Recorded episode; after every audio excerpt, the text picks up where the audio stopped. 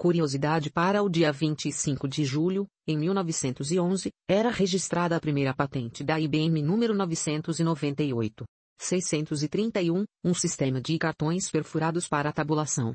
E após as notícias desta segunda, convite para participar da comunidade brasileira Vivendo de SAS e indicação de vídeo no qual eu mostro a técnica que me fez programar DX mais rápido e com segurança. Redes sociais baseadas em blockchain é novo segmento na mira de investidores de risco, em uma plataforma de mídia social descentralizada. DESO, na sigla em inglês, usuários possuiriam maior controle e propriedade sobre a criação de conteúdo.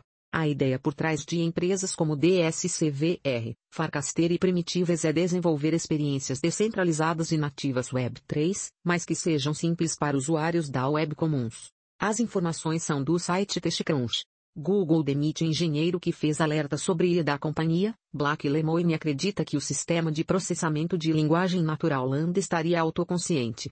O Google afirma que a alegação seria totalmente infundada e Lemoine teria violado persistentemente políticas de segurança de dados e de informações do produto. As informações são do blog Big Technology. Ministério das Comunicações amplia lista de projetos de infraestrutura prioritários, a portaria com número 6.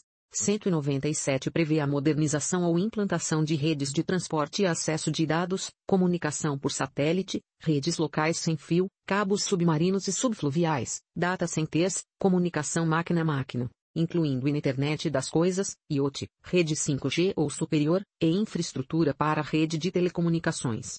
Os projetos são elegíveis para emissão de debêntures com redução de imposto de renda. As informações são do site Convergência Digital. Braço robótico quebra-dedo de criança ao jogar xadrez. O incidente aconteceu durante um torneio realizado em Moscou enquanto o equipamento jogava três partidas ao mesmo tempo. A criança não teria esperado a sua vez, com o robô esmagando seu dedo enquanto posicionava uma peça. Apesar do acidente, o robô continuará em operação. As informações são do site T-Register. Cientistas chineses desenvolvem laser de alta potência que pode desenhar diretamente no ar. O dispositivo concentra pulsos ultracurtos de laser de alta intensidade no ar, 1 trilhão de watts por centímetro quadrado, para criar plasma, emitindo energia na forma de luz. A tecnologia pode ter uso prático na fabricação de alta precisão, neuroimagiologia e computação quântica. As informações são do site SCMP.